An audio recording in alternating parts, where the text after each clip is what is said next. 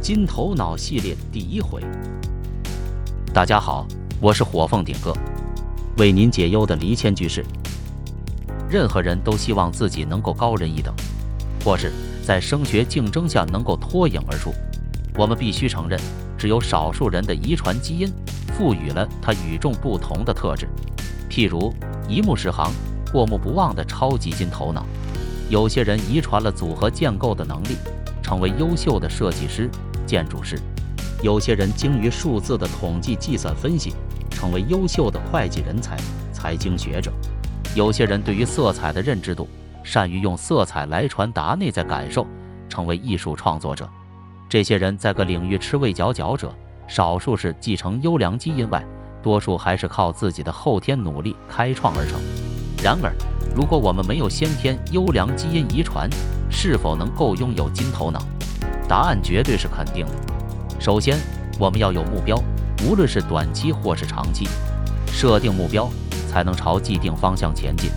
譬如，我明年要出国旅游，目的地是日本北海道，那么要进行资讯搜集，了解行程费用，知道未来消费预算以后，接着就是经费来源的筹措，是兼差打工，还是重新检讨生活开销，制定存钱计划。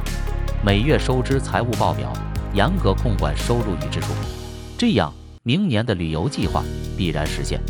在实现前，可以不断充实有关北海道的相关资讯，久而久之，整个旅游景点蓝图建构在脑海，就成了北海道景点的旅游专家。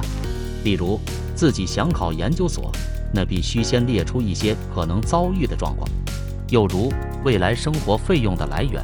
学成后的出路，以及未来数年的变化，自己能否快速衔接职场？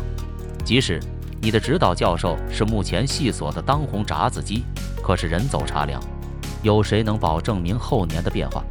学校董事会若一改组，校长换人做了，指导教授自己恐怕就自身难保，如何照顾到你？金头脑讲究的是从自己的基础上强化与改变，更重要的是。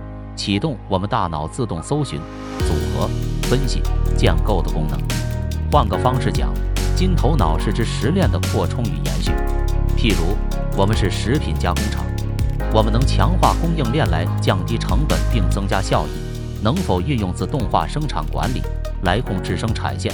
能否建立销售网络，快速配送，降低耗损率，提高产值效益？好了，今天的讲述到此。感谢您的观看及收听，请您关注我的 YouTube 和 Podcast 频道。如果您觉得与好友分享是一件乐事，也请您这样做。好的内容需要您支持，您的支持是我继续下去的动力。感谢您，我是火凤顶哥，离谦居士，下次再见。